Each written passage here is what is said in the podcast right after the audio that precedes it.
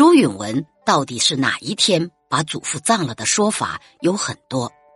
名人朱国珍在《皇明大政记》里说是六月初一，《明史本纪》称是五月十六，而《通记》及《建文朝野类编》都记载了是闰五月二十九日。徐乾学在《独里通考》中又称，不是死后七天下葬的，而是七个月后。理由是朱允文很是讲理智的皇帝。不应那么快就把祖父给葬了。如今史学界大多认为，朱允文确实是速葬了朱元璋。有史书上称，朱允文敢冒天下之大不为，是因为这是朱元璋自己选择的时间。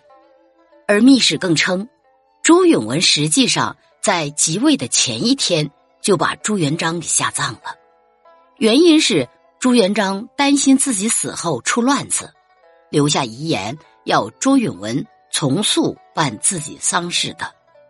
而朱允文除了遵旨，也有私心，急于继位。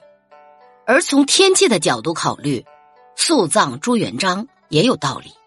南京素有火炉之称，闰五月时以天气炎热，不早埋了容易发臭。但决定下葬后。发生了什么也成为一个谜团。灵异事件在南京民间有个传说：朱元璋下葬那天出现了迷魂阵，就是南京的十三个城门同时出殡。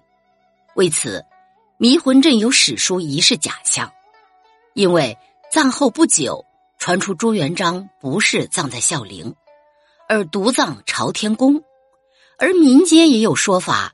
称当年孝陵内每到夜里便传出马皇后的哭声，原因是守着孤坟悲伤所致。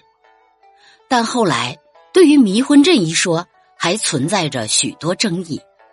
有人说，如果葬在孝陵内就没必要搞假象；有人说，朱允文不会忍心把朱元璋葬在陵外的地方；还有人说，朱元璋。葬在北京的万岁山，但后来经过考证，该说法并不可信。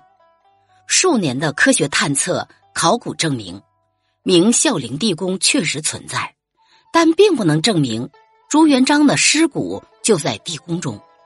真相恐怕只有等到开挖明孝陵的那一天才能得知。因此，在往后相当长的时间内，朱元璋到底葬在哪儿？仍将是一个谜。